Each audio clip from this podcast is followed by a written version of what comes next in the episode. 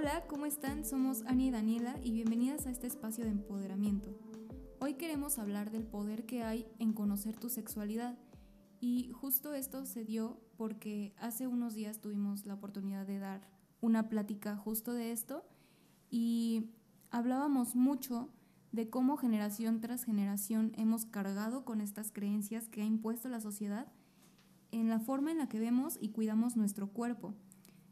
Platicábamos de que nos han dicho que nuestro vello corporal, por ejemplo, no es normal y que hay que depilarlo y hay que retirarlo porque si no lo haces eres antihigiénica y eres sucia y, eres masculina, ¿no?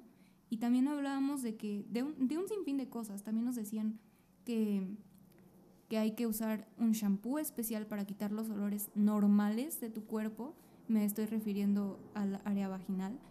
Entonces, como que todo este, todas estas creencias que no hemos cuestionado a lo largo del tiempo y que hemos transmitido a otras generaciones, están haciendo mucho daño, sobre todo en, en cosas mucho más profundas que van, por ejemplo, con la forma en la que ves las relaciones sexuales, que te dicen que hay que guardar tu tesoro para un solo hombre y además asumen que todas las mujeres somos heterosexuales. Entonces, sí se nos hace muy, muy, muy importante este episodio para que juntas conozcamos y nos empoderemos a través del conocimiento de nuestra sexualidad. Sí, también eso que dices, eh, que nos imponen a lo mejor esta creencia de que tienes que sentirte avergonzada por querer explorar tu sexualidad o por tener preguntas.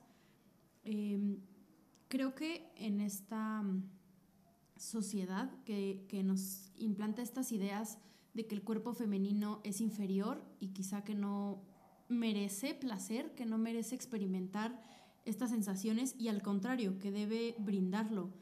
Y también mm, como que debe pedir disculpas si no tienes relaciones con tu pareja o si no quieres o si no te sientes a gusto, que debes, sí, justo pedir perdón.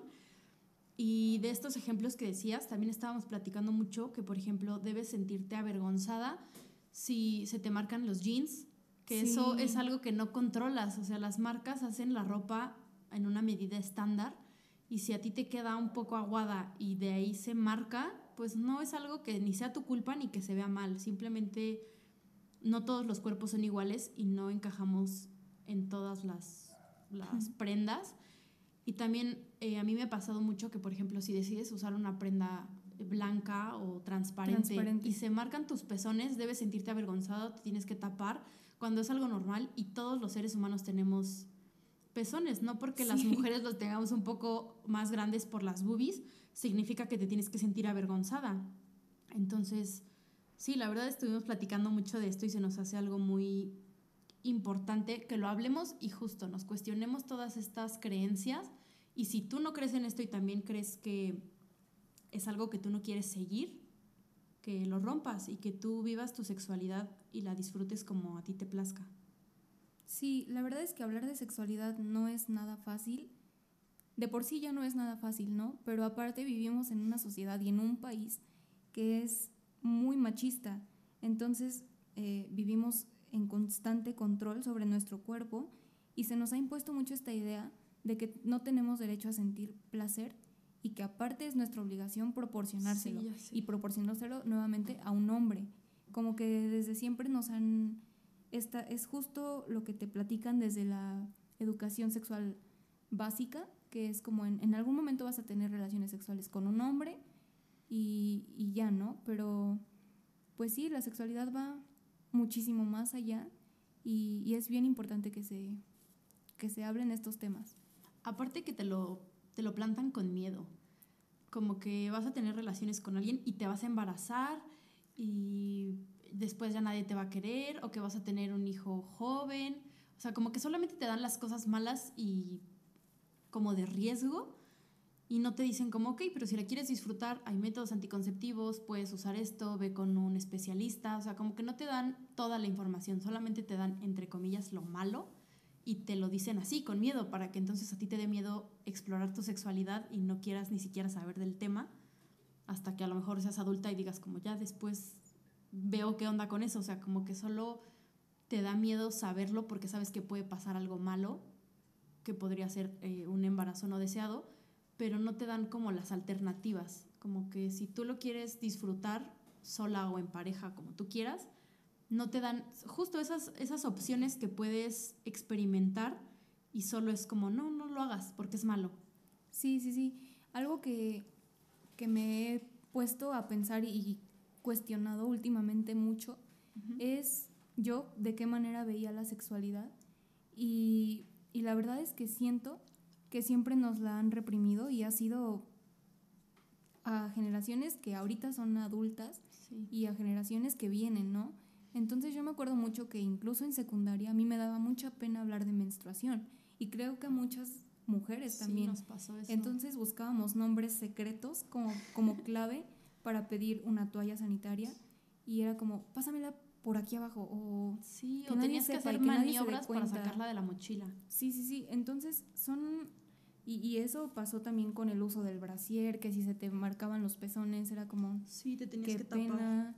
Y entonces a mí lo que ahora me mueve mucho es poder compartir con ustedes toda esta información y que juntas empecemos a verlo como algo normal, como algo parte de nuestras vidas y que además podemos disfrutar libremente. Sí, y justo lo que decías hace ratito, que la sexualidad es un universo entero. Podríamos estar horas y horas hablando de diferentes temas sobre todo esto.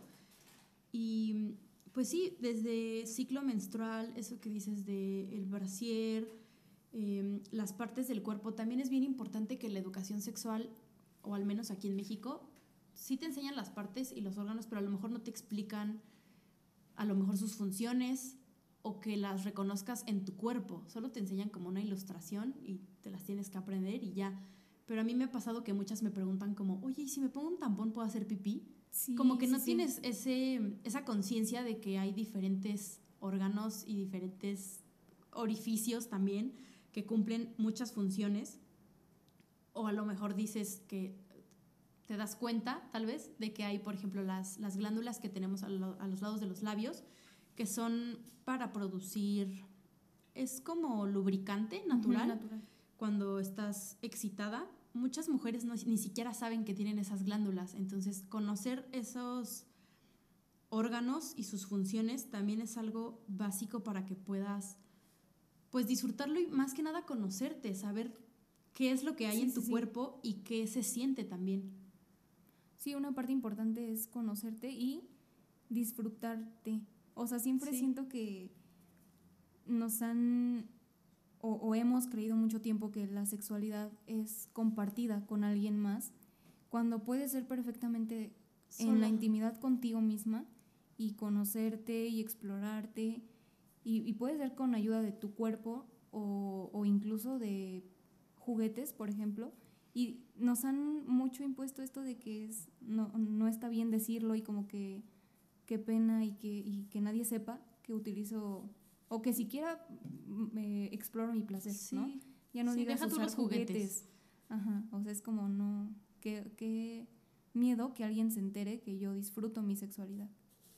Sí, y aquí queremos recalcarlo porque eso salió en, en la plática. Muchas niñas nos han comentado que a lo mejor todavía no tienen esas ganas de explorarse y conocer estas sensaciones, entonces también les queremos decir que esto no es obligatorio. Obviamente, si tú lo quieres hacer, si te dan ganas de comprar un juguete o si lo quieres hacer en pareja o como a ti te nazca, hazlo y disfrútalo, pero también si, si dices como, oye, pues es que yo no tengo ganas de hacerlo o lo he hecho y la verdad no he sentido nada. entonces tampoco es, es obligatorio ni te sientas forzada porque alguna amiga te cuente que se compró un juguete, no es algo que necesites. Si te nace, hazlo, pero si no, no te sientas presionada por nadie ni por lo que te puedan decir. Sí, algo que yo aprendí hace poco, porque yo creía mucho que la sexualidad era una para todos y todas, o sea, era la misma. Justo la, la, manera en que tú vivías tu sexualidad era la manera en que yo tenía que vivir mi sexualidad. Y después me di cuenta que no, que realmente hay tantas formas de vivir la sexualidad como personas en el mundo. Entonces no, no te sientas presionada o presionado por hacer algo que para ti no, no hace clic y tampoco te sientas mal por hacer algo que para otras personas no hagan clic. Sí, o que justo eso, querer explorar a lo mejor algo que tus amigas no han hecho. Si a ti te dan ganas de hacerlo, hazlo siempre con cuidado y, y protegiéndote. Pero, pues sí, disfrútalo. La verdad es que esto es de disfrutarlo como te nazca, como tú sí, quieras sí. y lo que quieras sentir, que te sientas libre de que es tu cuerpo. Obviamente todo esto, como les decimos, cuidándose, siendo responsables y con consentimiento, pero pues sí, no hay como una clave o no hay como una sexualidad fija para todos. Para todos, sí. Entonces, pues sí, ser, ser dueños de nuestro cuerpo y poder disfrutarlo como queramos. Sí, en esta plática nosotras concluimos que conocer y ser dueñas de nuestra sexualidad es empoderante por, la, por el simple hecho de que crecimos reprimidas, juzgadas y sobre todo cosificadas. Entonces, en el momento en el que tú decides, que yo decido o que nosotras decidimos empezar a vivirnos desde, desde el ámbito y el plano sexual, le estamos recordando al mundo que nosotras somos dueñas de nuestro cuerpo y a, y a la vez te estás recordando a ti misma que puedes disfrutarte y gozarte desde el amor y la aceptación. Y también que la energía femenina es algo súper poderoso, gran parte eh, la energía sexual. Entonces, date el permiso de explorar tu sensualidad y todo lo que te llame y te den ganas de hacer para que reconozcas cada parte de tu cuerpo, las explores, las disfrutes y las goces como a ti te plazca. Y sí, creo que en realidad eh, fue una conversación bastante concreta, pero creemos que es muy importante que empecemos a hablar de estos temas, como les decíamos. Por eso nos gustaría mucho que nos mandaran mensaje y nos dijeran su opinión y sus experiencias, incluso Sí. si quieren. La verdad es que siempre valoramos mucho que nos escriban. Y, y pues nada, muchísimas gracias por escuchar y por su apoyo. Gracias, les mandamos un abrazo, cuídense muchísimo y recuerden que su opinión es valiosa y se respeta.